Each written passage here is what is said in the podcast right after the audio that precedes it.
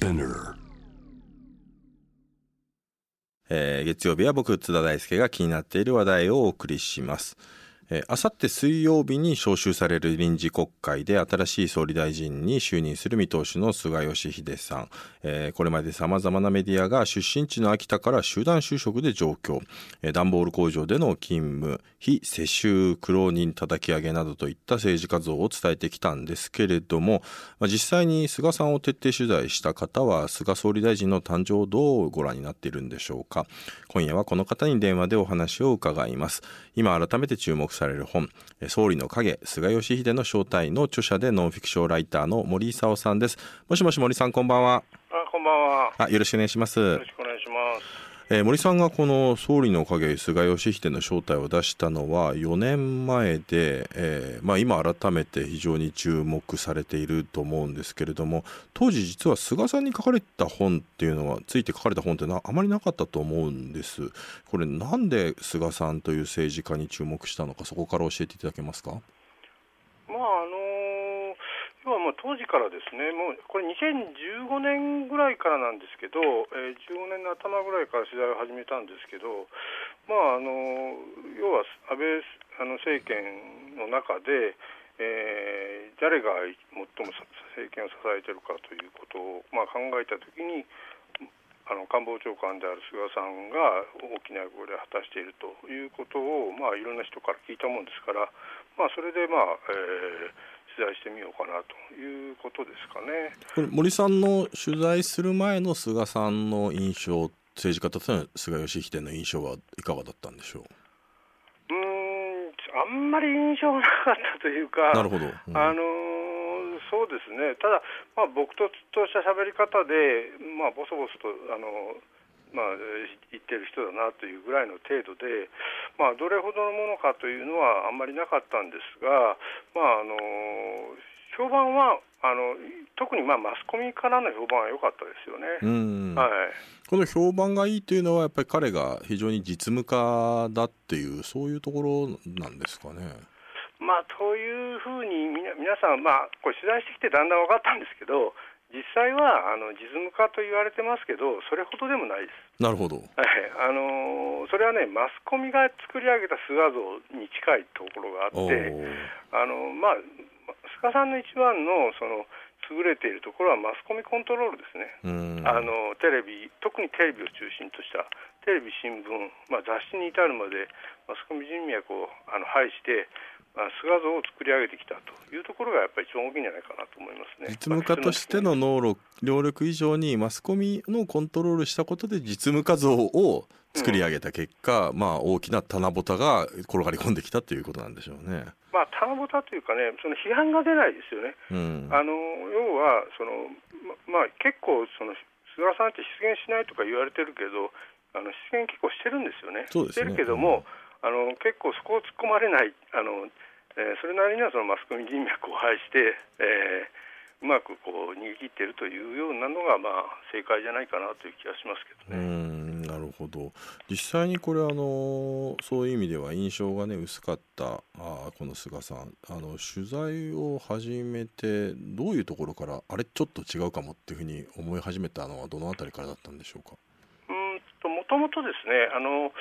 えーまあ、非常に苦労人という、まあ、今回の,、ね、あの総裁選でも、えー秋田から雪雪深いあの秋田から、えー上京してきて、それで、まあ、あの政治家を志してみたいなことで、非常に苦労人ということを売りにしてるんですけど、でまあ、秋田で取材をすると、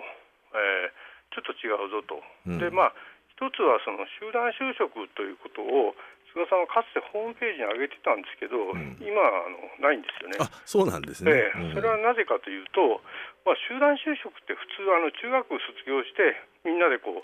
就職することを指しますよね。うん。まあ、菅さんの場合はそうじゃなくて、まあ、高校、まあ、いわゆるまあ進学校に近いような高校行ってでちょっとお父さんと喧嘩して、まあ、家出に近いような状態であの東京に出てきてるんでだからちょっとイメージが違うんですよね。なるほど、はい。まあ、でしかも集団就職というのイコール苦労人みたいなっていうのは、当時はねだからあの田舎には職がないからでたくさん家族がいたら、まあ、その家族があのその食わせる余裕もないので仕事がある都会に出て行ってというまあなんていうかイコールあの家庭があのあまり裕福ではない貧困家庭が集団就職せざるを得なかったっていうなんか構造的なところのもんですよね。でまたあのこれはまああの森さんのねご本でも読むとよく分かりますけど実は結構あの菅さんご自宅はご実家はまああの父親が成功して裕福だったんですよね。あの地元の中ではやっぱり結構裕福じゃないですかね、あのお父さんはかなり、まあ、あの偉い人といいますかね、偉大な方で、もともと満州鉄道、南満州鉄道に勤務してた、まあ、言ってみれば昔のエリートなんですけど、うん、まあ、その方が、まあ、あの秋田に引き上げてきて、でえー、そこからあのいちごのいちご農業を始めたわけですね。で、うん自分でその農業協同組合を作ってそこの理事長に収まって、まあ、あのニューアサっていう、えー、自分のブランドを作ったような人で、うん、まあ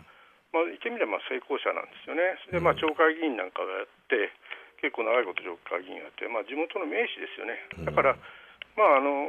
周りの人はその割とあの、まあ、貧しい方が多かったけれども菅さん自身は割と豊かなところで、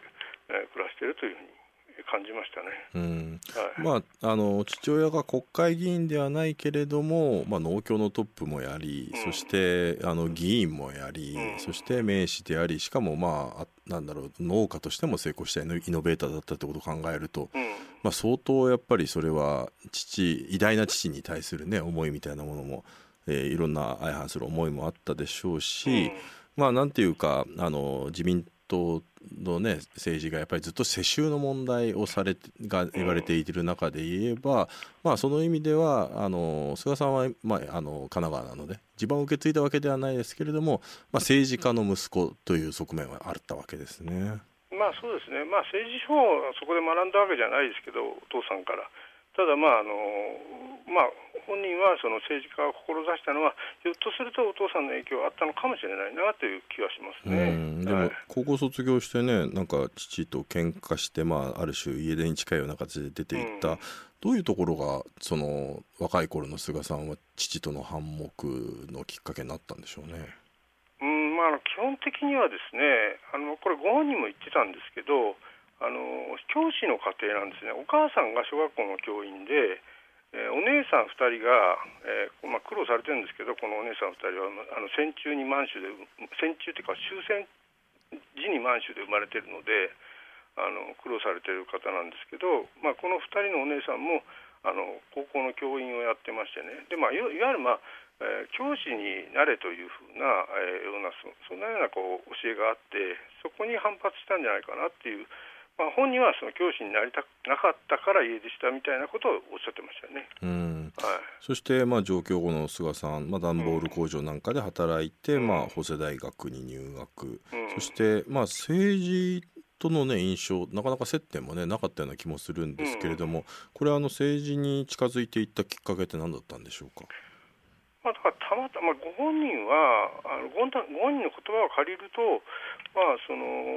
要はその段ボール工場なんかで働いている時だとかにまたはその法政大学に行っている時なんかに、まあ、本なんかを読んで、えー、それでやっぱり世の中は政治政治が動かしてるんだというふうに、えー、思ったというふうに言うんですけど、まあ、ちょっとできすぎた話といいますかね。ありきたりの話でもあるんですが、まあ、あの要するに就職先としてあの議員事務所を選んだということだと思いますけどね。たまたまだからそういうものがあったんですね。うん、あの就職課でそもそも大学の就職課で、まあ、一旦サラリーマンになった後にあの議員事務所に働き始めるんですけど、まあ、就職課での斡旋で、えーまあ、あのこの木彦三郎事務所にたどり着いているので、えー、まあそういうとこからしてもやっぱりまあたまたまということじゃないかなって気がしますけどね。でその中で言うとあのやはりまあこの森さんの取材になるとその若き頃のね、まあ、議員秘書からあの市会議員になっていくというところでの若き日の菅さんあ、まあ、政治家になって日本を変えていくんだっていうなんか特に強い野心なんかを感じなかったということだったんですけどこの辺りは。うん、今でもあまり感じないんですけど あのあの要はですね、まあ、あの書生になったんですね、小此木彦三郎の事務所に。まあ、小此木彦三郎といえば、まあ、あの中曽根民活といいますか、中曽根行革の割と要を担って、国鉄改革なんかもやった人なんですけどね、運輸族で。まあ、この方があの要はその中曽根行革をややる中で自分がその書生として入ってその政治手法を学んでいってたわけですね、行政改革だとか民活だとか、まあ、後にその新自由主義というふうに言われるようになるあの、まあ、小泉以降小泉政権以降そういうふうになるんですけど、まあ、そういう政治手法を、まあえー、身につけていったということだと思います。まあ、当時のその書生に入った頃は、まあ10、10, 人近くいた秘書の中で一番下だったんだけどだんだんこうまあ、あの動きが良くてあの認められていったというふうに聞いてますけどね、はい、その意味では秘書としての、まあ、要するに自分があの表に立って何かやるというよりも誰かのそういう優れた人の下で働く能力は優れていたってことなんですかね。まあ、そういうことかもしれないですね。あの、うんそしてまあそんな中個人として立つようになって菅さん市会議員となりました。で、はい、これあの市会議員からを経験してから首相までやるっていう人自体が、まあ、そもそもねそんなに例が多くなくて多分2 3 0年ぶりぐらいだと思うんですけれども、うん、これあの市会議員になってからの菅さんというのはどんな方だったどんな働きをしてたんでしょうか？まあ、あのそれもやっぱり小此木さんのやっぱり影響が大きいと思うんですけどあのまあ、地元のあの富士企業っていうあの横浜のドンと言われてる人ですけど港湾事業になってるですね、まあ、その人にまあ可愛がられて、まあ、あのいろいろその、えー、公園企業なんかも面倒を見てもらったりしてですねその市会議員としてもそのそれだんだんこう頭角を現していくわけですね、まあ、特に、まあ、あの高秀さんという、まあ、当時の市長の市長を担ぎ上げて、まあ、高秀高秀市政をそのえー、菅さんがバックアップしていくと、まあ、いわゆるまあ影の市長というふうに当時言われましたけれどもそういう役割を担って、まあ、菅さん横浜市政の中で菅さんの存在感が、まあ、だんだん増していったということだと思いますね。うんなるほどえっと、あの森さん、この、まあ、菅さんというと、なんていうか、派閥色が薄いというのも一つ特徴でもあると思うんですね。まあ、その上で、この、まあ、自民党でいうとどの系譜に属するあの政治家なのか、まあ、田中角栄さんの姿をダブらす人なんかもいるのかなとも思うんですけれどもこの辺り森さんの見立てをお聞かせいただけますか？まあ、要はあの地方出身で、まあ、たたき上げの政治家の典型という意味で言うと田中角栄さんと、まあ、なんとなくダブって見えると言いますかね、まあ、さっきからあの言っているように、まあまあ、集団就職で上京したみたいな話がこう伝説的に伝われているの伝わってるんでそこも含めて、まあ、貧乏なあの貧困からこうなんていうか叩き上げてきたというイメージで田中角栄さんとあのダブらせてるんですけども、まあ、政策的にはちょっとあの対極的にあるような感じはしますよね、まあ、田中さんは、まあ、ご存知のように日本列島改造論を引っ提げて、まあ、いわいわゆる、まあ、土建政治というふうに批判されたんだけども、まあ、要するに地方にそれぞれそのあのなんていうか産業を起こすような形の政治を、えー、目指していったんだけれども、えー、菅さんの場合はそうではなくていわゆる自由あの主義といいますか新自由主義というか、まあ、市場市場主義で、まあ、いわゆる優勝劣敗の競争社会を目指すというような、えーまあ、ちょっと真逆のあの政治家のような感じはします、ね、そうですよね。だから田中角栄はあくまで日本のこの国土の均衡発展っていうのをね、目指して実際そういうふうに国土計画なんかもね変えていったっていうところがあったわけですけれども、うん、まあ、新自由主義的なこの政策をやればまあ都市にねどんどん資源を集中した方が大都市にした方があのね、経済的にも効率いいんだからそっちをやろうよって話なんで確かにもうこれ真逆といえば真逆ですよね。はいまあ、そういうところの違いもある。でもう一つやはりその、まあ、政治家国会議員になって市会議員から国会議員になっていって国会議員から頭角を現し始めたのはいつぐらいからなんでしょうか？うん頭角を現し始めたのはやっぱりあの今じゃないですかね。なるほどまあもともとはやっぱり小泉政権かもしれないですね。小泉政権で、うんあのえーと、総務副大臣をやった時かもしれないですね。あのまあ、その時に総務大臣だったのが竹中平蔵さんなんですよね。うん、でまあ、竹中平蔵さんに指示して、まあ、その後のそういう政策の柱を、まあ、見つけていくと。いうのが、まあ、菅さんの、まあ、歩んできた道ですね、でまあ、そこで認められて、まあ、あの一方で小泉政権のあの副官房長官官房副長官だとか、まあ、幹事長をやった、えー、安倍さんともこう、えー、意気投合していくと。で安倍さんと意気投合したのは、まあ、あの北朝鮮政策で意気投合したわけですけども、うん、えー、という形でそこからまあ少しずつ、えー、頭角を現していったというふうなことじゃないですかね。うん。やっぱりその新自由主義的な政策でいうとだから今あの菅さんがあいろいろな総裁選で語っていることを見ていくとこれ多分安倍政権よりも独自色を打ち出すとするならばもう少しその新自由主義的あるいはなんか格差を容認するようななんか政策に振りそうななんか印象とかもあるんですよね。そうですね、うん、この辺りはどうご覧になってます、うん、だからそこはやっぱりこうなんていうかこう懸念するところかもしれないです。安倍さんは、まあ、いわゆるアベノミクスという経済政策を掲げてきたものの、経済政策そのものには実はあんまり関心がなかったといいますかね、まあ、それを担ってきたのはあの経産省の、えー、出身の今井さんだとかいわゆるまあ経産官僚の、まあ、官邸官僚と言われましたけどもそういう人たちが担ってきて、まあ、安倍さんはそこに乗っかっただけというイメージが強かったんだけれども菅さんは少し違いますよねパターンがね。これあれですよね。あのあの前半で森さんがおっしゃっていた、はい、やはりその菅さんの今この強固なイメージが続いてきていた、うん実感化の絵のイメージっていうのはこのマスコミのコントロールによるところが大きかったんじゃないかという話なんですけども、それはやはりあの小泉政権下の総務副大臣やりそして第一次安倍政権の時に総務大臣やられていてでそれはあの、まあ、今の、ね、携帯電話値下げにもつながるような彼にとっての実は大きな、まあ、メディアとって、まあ、本当に監督官庁の、ね、一つでもあるわけですから、まあ、メディアに関してはすごくあのそこで関心を持つようになった部分でもあると思うんですけれどもこれマスコミのコントロールというのは具体的には手法としてはどういうことをやっているんでしょうか？あの一番目立ったのは NHK ですかね、うん、NHK の中で、まあ、あの経営委員を、えーまあ、要するに、まあ、政権審判の経営委員を並べて NHK の会長人事を、えー、操っていくという手法ですね。あ、まあ、人事で、えー、はい、会長や経営委員を変えることで、はい、まあ、政権よりの報道姿勢なを強めることで、まあ、NHK 内部でもそうすると、まあ、政権に忖度する人が幹部、うん、あの報道の、ね、現場のトップになっていったりみたいなのがありましたからね。うん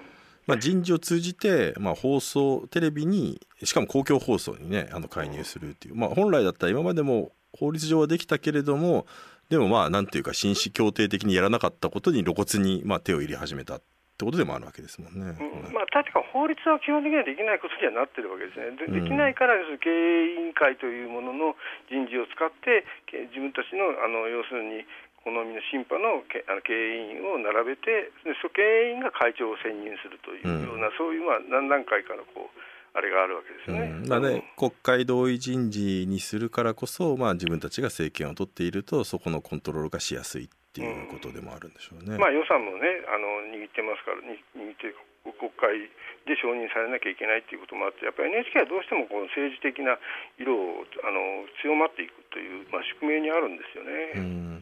これでまあそれで介入をし始めたということ、はい、そしてまああとはあの、まあ、菅さんっていうとね結構その記者とのねオフレコ談なんかも結構多いことが、あの知られていますけれどもどういうことどういう関係を記者と作ってるんでしょうね関係性としては。だからそこはやっぱまめなんですよね、菅さんは、うん、あのいろんな方に、まあ、こ自分の審判になると思われるその記者たちをまあ、言葉悪く言えば手なずけてるというか、一緒に、まあ、ご飯を食べる。だ、まあ、それだけじゃなくて、まあ、時にその情報を与える。またはその記者からのあのその特別にその、えー、裏取りに協力してあげるとか、まあ、そういう手法を使いながら、まあ、あのアメとムチで、えー、うまくこうコントロールしていっているというようにあの受け取れますね。うん。これアメとムチっていうのがね、はい、もう一つのそのマスコミに対してもアメとムチでもあるんでしょうけども、うん、もう一つ多分大きな特徴として挙げられるのが官僚に対してもアメとムチを使うというところだと思うんですよね。うん、まさに人事を通じて、まあ、メディアにも介入したわけですけれども、まあ、内閣人事局の仕組みを使って、えー、まあ、要するに人事を握るそれは自民党内のね多分選挙なんかもそうだったと思うんですけれども、えーまあ、ある種言うと恐怖支配のようなところもあるわけですよね。自分たちに従わない、えー、人材をあの他に左遷させるっていうようなことをやってくることここが一つ大きなもう一つの菅さんの特徴でも、まあ、ある種の恐怖支配だとは思うんですけれども、この辺りどうご覧になります？まあそうですね、やっぱりそこのやっぱり、まあ、良し悪しはあると思うんですけど、要するに800人の、えー、霞が関の幹幹部人事、部長以上の幹部人人事を内閣人事局で一点握ってるわけですよね。まあ、人事局長はあの杉田さんという、まあ、あの副官房長官で、その上が菅さんという、でそのさらに上が安倍さんという構図で、この3人でもうその800人の人事をすべて決められるというようなシステムを作っているということは、やっぱりそれはやっぱり官僚にとってはかなり恐怖なんですよね。実際に、あの例えばふるさと納税であの異議を唱えた、えー、官僚、まあ、優秀な官僚が実際に飛ばされてしまってですねっていうケースがあってですね、まあ、そこをきっかけにやっぱ霞が関の人たちっていうのはみんなそれを見てるのでそれでやっぱ怖がってしまうわけですね。だから物を言えなくなってしまうというような弊害が生まれていますよね。あのえっとリスナーの人からこんな質問が来ています。はい。グリーンアスさん、えー、政策に従わない管理は移動させるなど早くも牽制している印象が強く、うん、選択的夫婦別姓にも消極的。正直なところ良い印象はないんですが、うん、今後の日本の政治に菅さんならではの変化があるとするならどのようなことが挙げられますかという質問です。菅さんならではの変化ですか？うん難しいですけども、まあ、例えばね、それあの悪いことばっかりでもないんですよ、その菅さんが例えばそのあの、まあ、自分今、売りにしているそのダムのですね、えー、縦割り行政を打破すると言って、えー、今、政策でそれ遂行してるんですけど、えー、それはそのいわゆる国交省がのダムと、えー、経産省のダムと農水省のダムの、まあ、それぞれの、えー、ダムの、えー、治水機能を、まあ、ぺんに見ようということでいっぺんにやらせようという政策なんですよね。それは今まであのできなかったんだけども、えー、いろいろ、まあ、あの気象情報の予測なんかが発達していってそれができるようになったということで、まああのまあ、霞が関ですよ本当は実際は最初に考えてたんだけどそれを菅さんに穴を持たせて菅さんにやらせてあげるとでそしたら菅さんがあのいかにもその、えー、縦割り行政の打破みたいな形でまあ、あのその旗振り役としてあの遂行するという形でその規制改革が進むというようなこともあるんで、まあ、一概に悪いとは言えないんですけども、うん、あのただ、先ほど言ったようにあの、まあ、森かけ桜で見られるようにですねその、えー、官僚たちがその、まあ、そのあ指示なのか忖度なのかは別にしてその隠蔽してしまうといいますか都合の悪いことを隠蔽させられてしまうような事態が、えー、起きかねないし実際に起きてるわけですよね、うん、だからそのあたりがやっぱり非常に懸念されること。まあ、あそこはある意味で言えば菅さん盤石に見える菅さんの弱点でもあるっていうことなんでしょうね。そうですね、まあ、特にコロナなんかの時はこういう問題が一つでも二つでも起きてくるとあのなんかどういうんですかね。あの、まあ、森かけ桜はまあ言ってみればまあ、生活に直結しない話だけどもコロナなんかの場合はあのままさしくせ生命にあの関わることなんで関心が高いのであのこういうなんなんていうかなその隠蔽だとか改ざんみたいなことがあればあのもう非常にこう致命傷致命傷に政権の致命傷になりかねないですね。うんええ。これあれですよね。でも今森さんのお話を伺っていて僕思ったのは、はい、まさにこの7年8か月で、えー、権力がねこの、まあ、官邸と政治の力関係がもう完全にもう政治のが上になって、うん、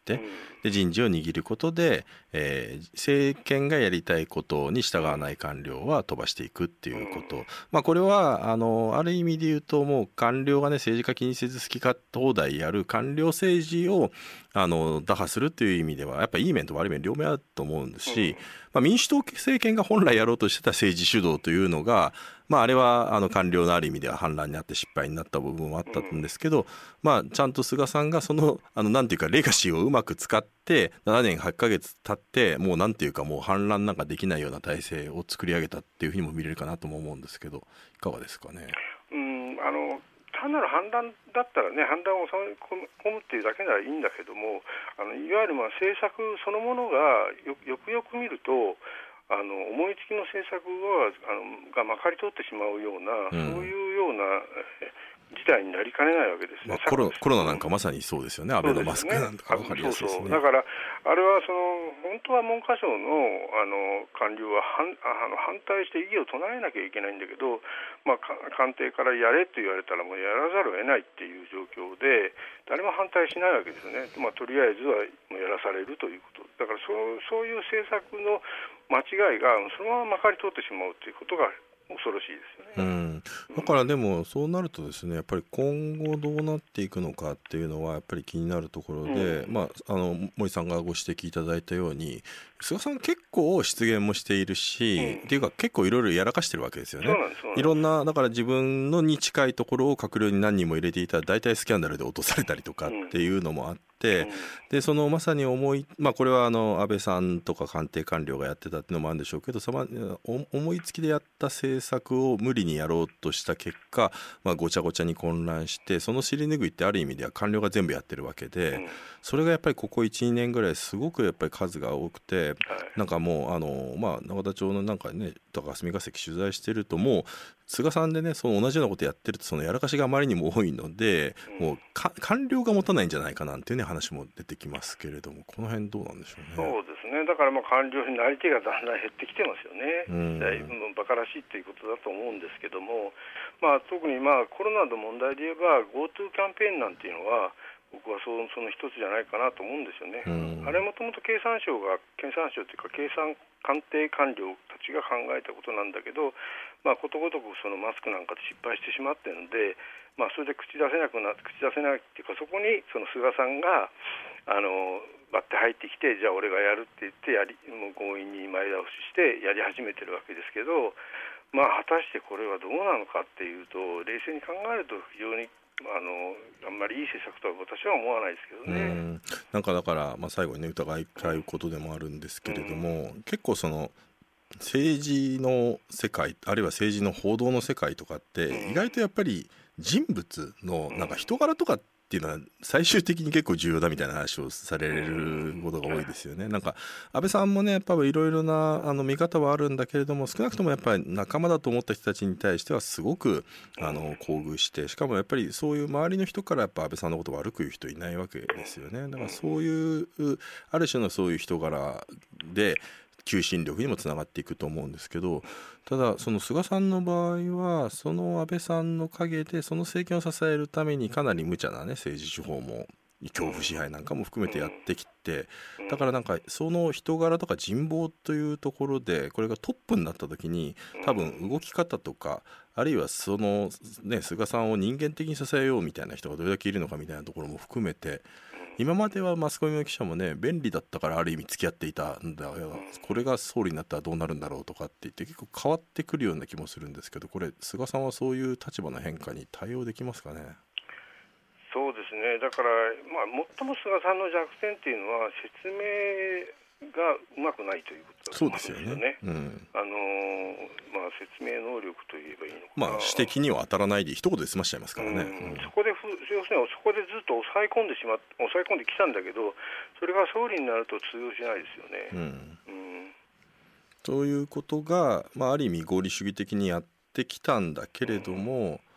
それが本当に総理大臣になってそれも支持されるのかっていうところが微妙なところなんですよね。そうですね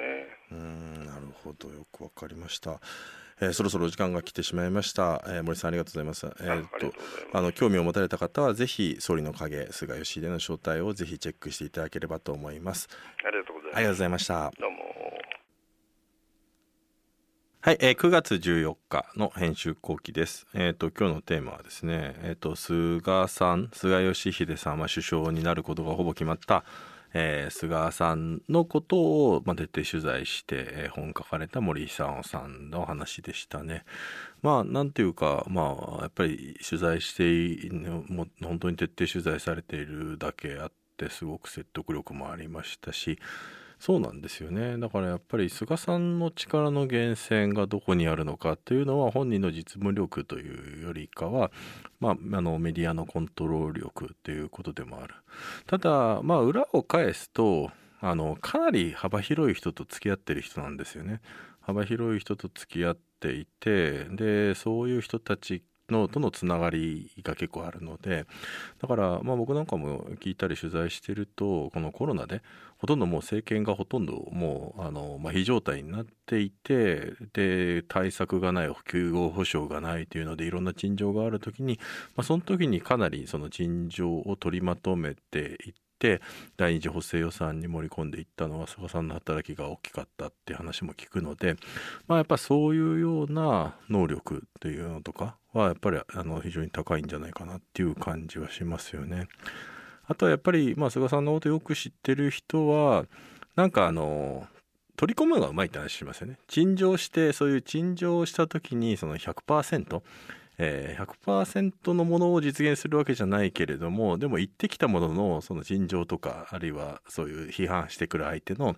言ってることを20%とか30%とかそれを取り入れたりするとやっぱりそういう批判してる側もまあでもそれを取り入れるのは結構やるなっていうふうに一目置いたりする。やっぱそういうことがすごく抜群にうまいっていう、まあ、完全にそれでもう相手のあんなやつの言ってる敵の言ってることは全部受け入れないぞっていうことはそういうここで分断するんではなくてそういうのも取り入れることのあのそういう政治手法が非常にうまいっていうふうに評価してる人もいます。